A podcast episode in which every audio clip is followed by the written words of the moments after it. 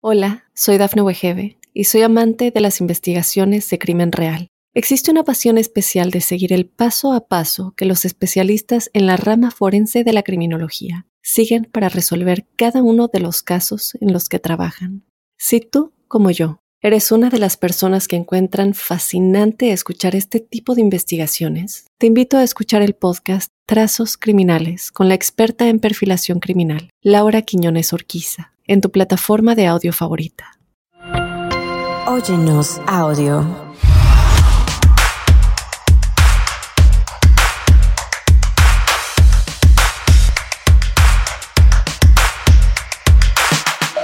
Manny Languasco salió de Santo Domingo, Estados Unidos, para crecer en la industria de restaurantes. Al llegar acá le tocó como a todos trabajar cortando grama, trabajar lavando autos, incluso trabajó como jornalero, pero nada lo detuvo. Manny logró poco a poco hacer muchísimo dinero y tener varios negocios. Pero más adelante, un golpe de la vida lo llevó a sumergirse en una depresión muy profunda, tras lo cual perdió todo.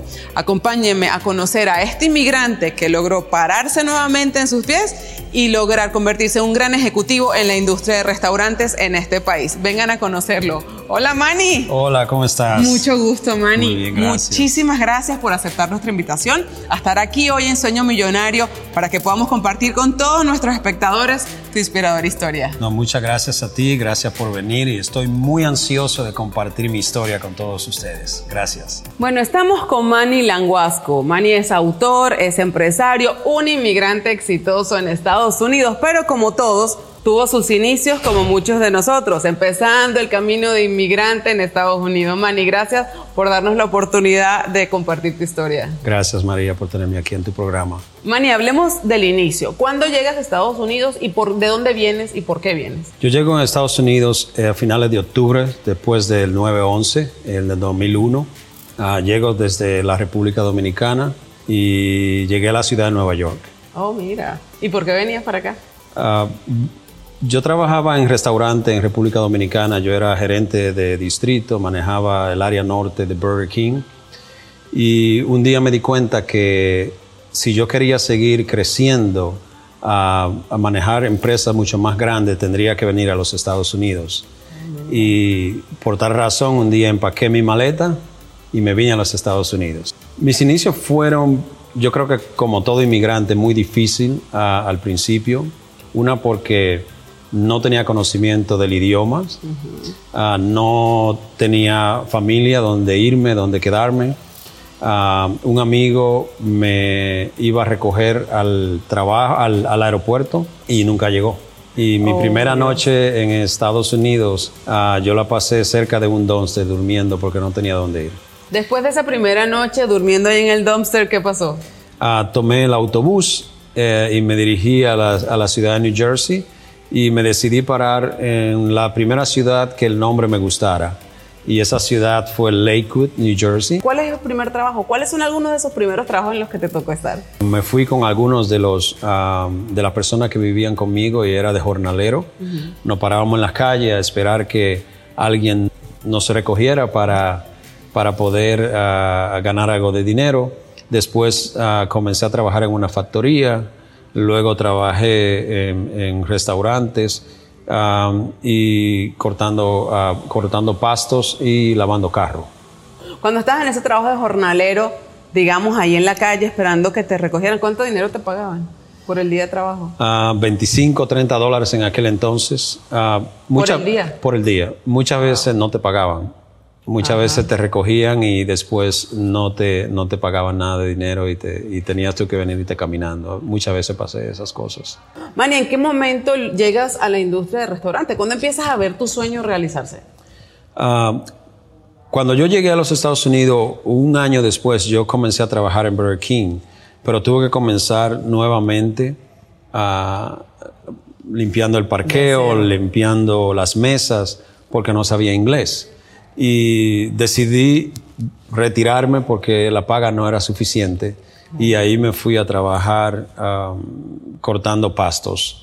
Y luego cuando ah, estaba cortando pasto, un día yo pasé por un, ah, un lavadero de auto, que habían autos que eran muy lujosos y por alguna razón yo tuve un presentimiento de que ahí yo iba a encontrar a alguien que me iba a ayudar a tener éxito.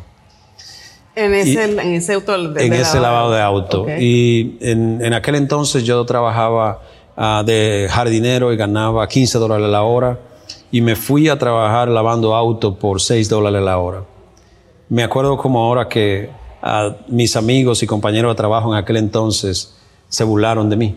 Claro, porque ah. tiene que estar loco. Como es un trabajo de 15, para meterte a lavar carro, un trabajo de, de 6 dólares, imagínate. Sí. Y en menos de tres meses conocí a la persona que cambió mi vida en ese trabajo. Cuéntame, ¿quién fue? Él ah, se llamaba John y él manejaba un Ferrari rojo. Y cuando él llegaba yo me encargaba de lavarle su carro de una forma que nadie se lo lavara mejor que yo. Porque yo quería que él dijera, yo quiero que Manny me lave mi carro. Okay. Y unos meses después él solamente decía, yo quiero que solo Manny me lave mi carro. Claro. Después que, que yo le lavaba su carro de una forma que nadie se lo lavaba, uh, él y yo nos convertimos un poco en amigos. Y yo decidí preguntarle que si él me podía ayudar a tener éxito. Y me acuerdo como hoy que yo fui uh, y ese día, lo, el día anterior lo practiqué en el espejo en mi casa, cómo le iba a preguntar y lo que le iba a decir. Y me acuerdo que la primera vez que lo intenté, um, no pude hablar. Le dije, le dije, John, yo quiero preguntarte algo. Y él me dice, dime. Y le dije, no, no te preocupes porque las palabras no me salieron. Claro. Y así, tuve varias, y así tuve varias veces. ¿En serio? Y un día cuando uh, por fin me decidí, dije, tengo dos opciones. Sí. O le digo y si él se queja con el dueño me vota, otro trabajo en un car wash consigo o me lanzo y él me dice que sí. Entonces me decidí por la segunda y me lancé. Y le dije que si él me podía ayudar a, tener éxito. Le dije, eh, le dije, John, me encanta tu carro, me encanta cómo tú viste, me encanta tu estilo de vida y yo odio la mía. ¿Cómo puedo ser así como tú? y, yo creo que yo creo que porque yo le dije de esa forma, él yo le caí muy bien. Y él me miró como por 30 segundos, pero fueron los 30 segundos más largos de mi vida. Y se metió la mano en el bolsillo, me dio su tarjeta y me dijo, "Te veo en mi oficina mañana a las 8 de la mañana." Hola, soy Dafne Wegebe y soy amante de las investigaciones de crimen real. Existe una pasión especial de seguir el paso a paso que los especialistas en la rama forense de la criminología siguen para resolver cada uno de los casos en los que trabajan.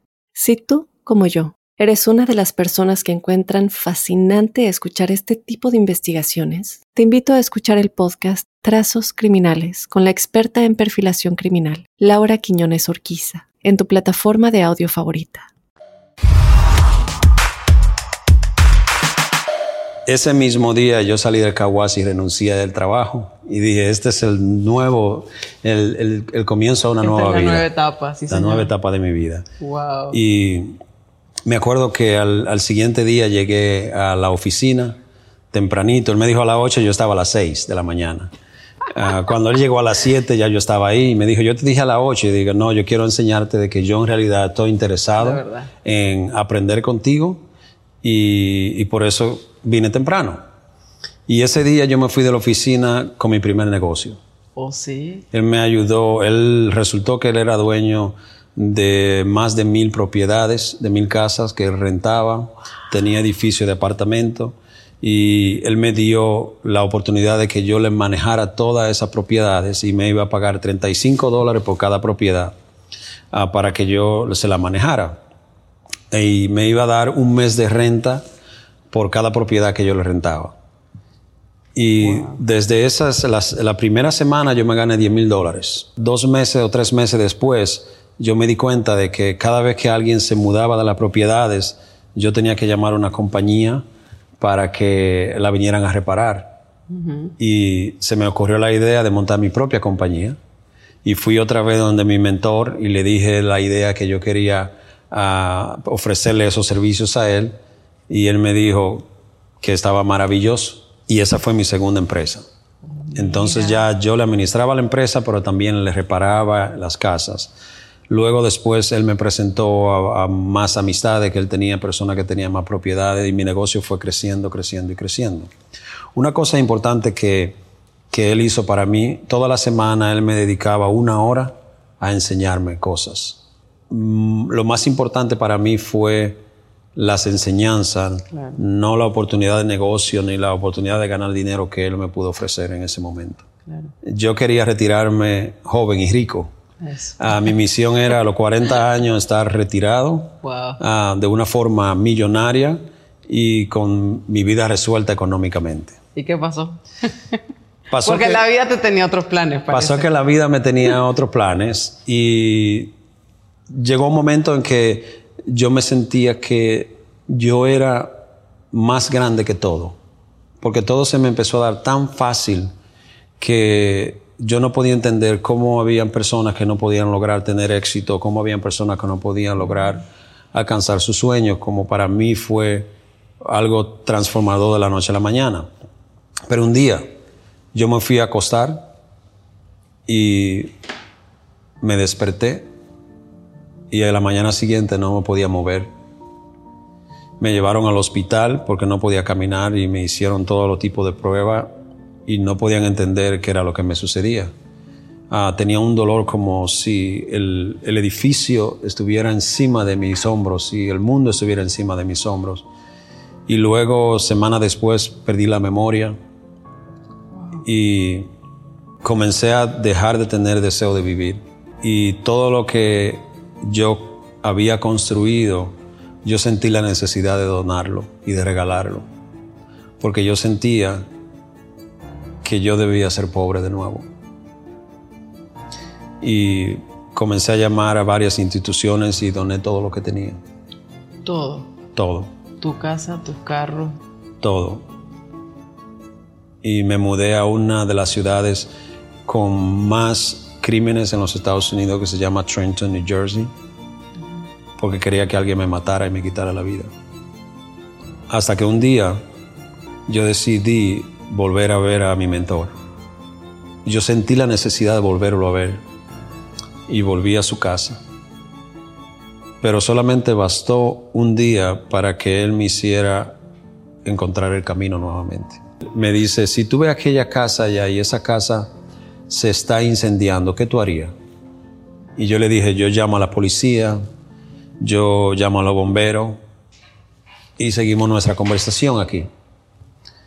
Y después me dijo, ahora mira la casa de nuevo. Imagínate que se está incendiando, pero imagínate que ahí dentro está tu familia. ¿Qué tú harías? Y yo le dije, yo dejo todo lo que estoy haciendo ahora y salgo corriendo y no me importa semáforo, no me importa nada, llamo a la policía, a los bomberos, al vecino, llamo a todo el que tengo que llamar, sin importar, porque mi único deseo es salvar a mi familia. Y él me dijo, entonces ve y salva a tu familia. Porque tu familia está en ese incendio ahorita. Y eso para mí fue em, fue impactante porque me di cuenta de que todavía yo tenía una oportunidad, de que la vida no se había acabado y de que yo tenía una familia que necesitaba que yo naciera de nuevo. Y me acuerdo como hoy cuando yo cerré su puerta, la puerta de su casa, yo sabía que Norma nunca lo iba a volver a ver. Al siguiente día yo tomé mi auto tomé mi familia y nos mudamos a Nuevo México. Me quería retirar lo más lejos posible. ¿De dónde estaba? De donde estaba. Dos mil millas de distancia me fui, manejando tres días hasta llegar allá. Y ahí comencé a, florecer de nuevo. ¿Por qué, ¿Por qué fue esa la última vez que lo hice, tu mentor? Porque yo decidí que iba a ser una persona nueva, que me iba a enfocar en mi felicidad y no en el dinero. Yo me alejé de él porque entendí que para mí lo que me daba la felicidad no era el dinero, sino lo que me daba la felicidad era sentirme bien y era hacer feliz a las personas que, que llegaban a mi alrededor. Y hay que entender algo que él me hizo entender en aquel entonces, también en aquella conversación, fue, él me dice, el americano promedio vive alrededor de 25 mil días. Ya te quedan 12 mil días de vida. Yo hice mi cálculo hace una semana y ya me quedan 7 mil y pico. por eso cada día que pasa yo lo vivo a intensidad porque la vida solamente la tenemos una. El, problema de, de, cómo nosotros miramos la vida, nosotros miramos la vida desde el primer año para arriba y desde el uno hacia arriba los números son infinitos. Claro, los ves lejísimos, tienes para toda la vida. Tiene, tiene todo el tiempo del mundo, pero cuando te das cuenta de que si tú vas a vivir hasta los 80 años, hasta los 75, hasta los 70, ya no te queda mucho tiempo de vida. Y si vas a trabajar hasta los 60, ya tampoco te queda mucho tiempo de vida. Y entonces te empiezas a dar cuenta de que no te, enfocas en cosas que no son realmente importantes en la vida. Entonces él me dijo, me dio ese consejo, busca algo que te haga fe, que te hacía ser feliz en el pasado y trate de hacerlo de nuevo y tú verás que poco a poco vas a recuperar la pasión por tu vida nuevamente. Y por eso me fui a trabajar el restaurante en Nuevo México. Oh, y en Nuevo México entonces entras otra vez al mundo del restaurante. Al mundo del restaurante en Burger King. Oh, otra vez a Burger King. Y comencé en Burger King, pero ahora diferente porque ya sabía un poco de inglés y, comencé como gerente de un restaurante en Burger King. ¿Y realmente funcionó? O sea, eso de volver a algo que te apasiona, ¿te sirvió a ti? Completamente. Toma tiempo. No te voy a decir que, que me pasó de la noche a la mañana, porque no me pasó de la noche a la mañana. Ah, me tomó muchos años de, de trabajo mentalmente uh, para poder uh, trabajar en, mi memoria, que la perdí por muchos años, la memoria ah, presente. ¿No te acordabas de nada? Mi memoria presente se me olvidaba, pero mi memoria pasada sí yo me acordaba. O sea, reconocías a tu esposa, a tus hijos. Correcto. Lo que no reconocía era lo que me sucedía hoy. Por ejemplo, yo te veía hoy y mañana tú me mirabas y me decías, Manny, ¿cómo estás? Y yo te decía, ¿quién tú eres? Ah, seguí trabajando en Burger King, comencé a trabajar y poco a poco fui recuperando el deseo de vivir, eh, la pasión por el trabajo, la pasión por, ah, por alcanzar las cosas que yo soñaba. Y poco a poco me fui encontrando con aquel primer sueño que me hizo llegar a los Estados Unidos, que era trabajar en restaurantes y llegar a escalar posiciones altas en corporaciones aquí en Estados Unidos. Claro. Hola, soy Dafne Wegebe y soy amante de las investigaciones de crimen real. Existe una pasión especial de seguir el paso a paso que los especialistas en la rama forense de la criminología siguen para resolver cada uno de los casos en los que trabajan. Si tú, como yo, eres una de las personas que encuentran fascinante escuchar este tipo de investigaciones, te invito a escuchar el podcast Trazos Criminales con la experta en perfilación criminal, Laura Quiñones Orquiza en tu plataforma de audio favorita. Después de ahí fui a, trabajar a Dunkin' Donuts como director de operaciones para Dunkin' Donuts en, Filadelfia. Luego encontré otro mentor en el área de, restaurantes que, me, que en realidad me hizo cambiar y me, y me ayudó mucho a cómo alcanzar el éxito en los restaurantes. Um, y me fui al trabajo, a trabajar en Church Chicken y comencé manejando 96 uh, restaurantes a la misma vez de la compañía en diferentes estados aquí en el, sur de Estados Unidos. Luego uh, manejé toda la empresa a nivel de, eh, operacional, a nivel de, de Estados Unidos y después a nivel global. Hace dos años ah, fui, uh, me contrataron en la compañía que se llama Focus Brands, que son dueños de Cinnabon, uh, Carvel, Jamba, Moe's y, y, Seattle Best Coffee y otras compañías. Actualmente soy el vicepresidente de, de operaciones y entrenamiento para la compañía internacionalmente. ¿En qué momento decides escribir este libro? Cuando Donald Trump ganó. Okay. Yo vi que había mucha incertidumbre en, la comunidad latina aquí en los Estados Unidos y había mucho, mucho miedo. Había mucha gente que tenía miedo. Podemos utilizar el miedo para que sea la motivación que nosotros necesitamos para superar nuestras dificultades en la vida. Y quise ponerlo y plasmarlo en el libro El Poder de la Inconformidad. ¿Cuál es el miedo más grande que le ha tocado vencer a Manny? El miedo más grande que me ha tocado vencer ha sido el, poder vencer mi timidez. En la escuela yo tenía mucha dificultad para pasar las materias porque no podía tener una conversación o, tenía mucho miedo inclusive de expresarme. Hasta que un día yo tomé la decisión de vencer ese miedo. Porque lo que más miedo nos da es el miedo. Y cuando somos capaces de hacer del miedo nuestro amigo, tenemos todo para ganar y nada para perder. Fíjate que nos ha hablado algo importantísimo, que es el tener un mentor, que creo que es algo que no es muy común en nuestra comunidad, pero que definitivamente cambia el destino de personas, que encuentran un buen mentor en la vida y que les abre el camino para llegar súper lejos.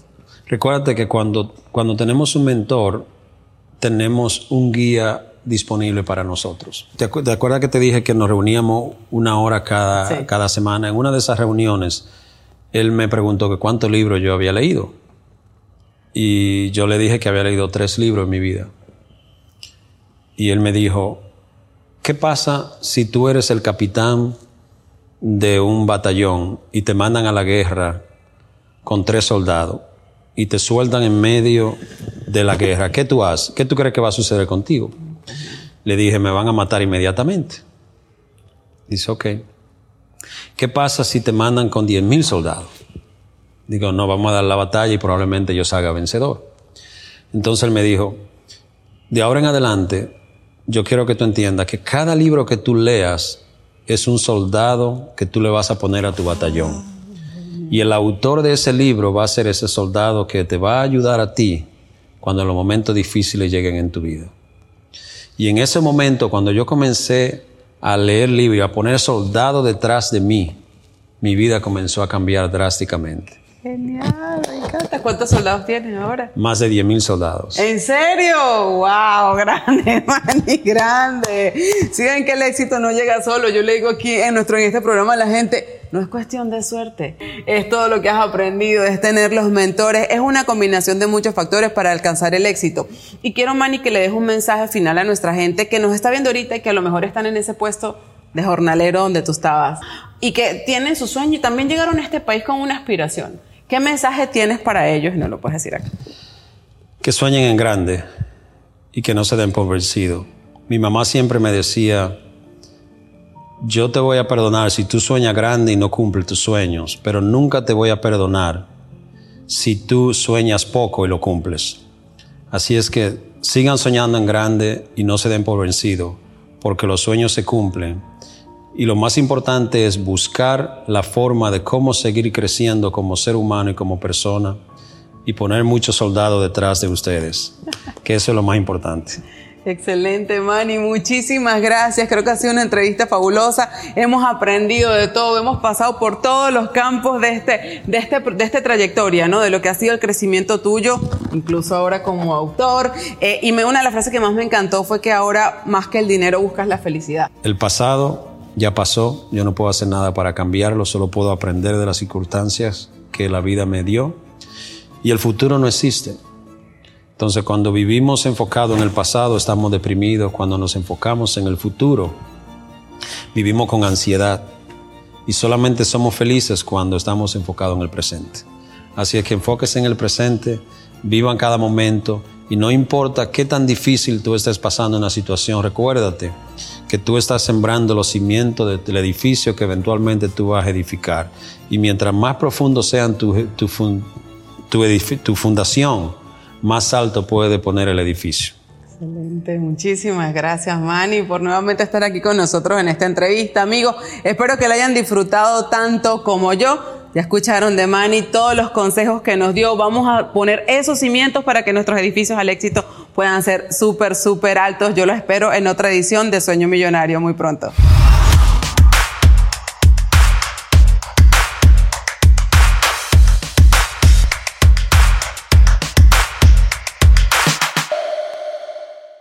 Hola, soy Dafne Wegebe y soy amante de las investigaciones de crimen real. Existe una pasión especial de seguir el paso a paso que los especialistas en la rama forense de la criminología siguen para resolver cada uno de los casos en los que trabajan. Si tú, como yo, eres una de las personas que encuentran fascinante escuchar este tipo de investigaciones, te invito a escuchar el podcast Trazos Criminales con la experta en perfilación criminal, Laura Quiñones Orquiza, en tu plataforma de audio favorita.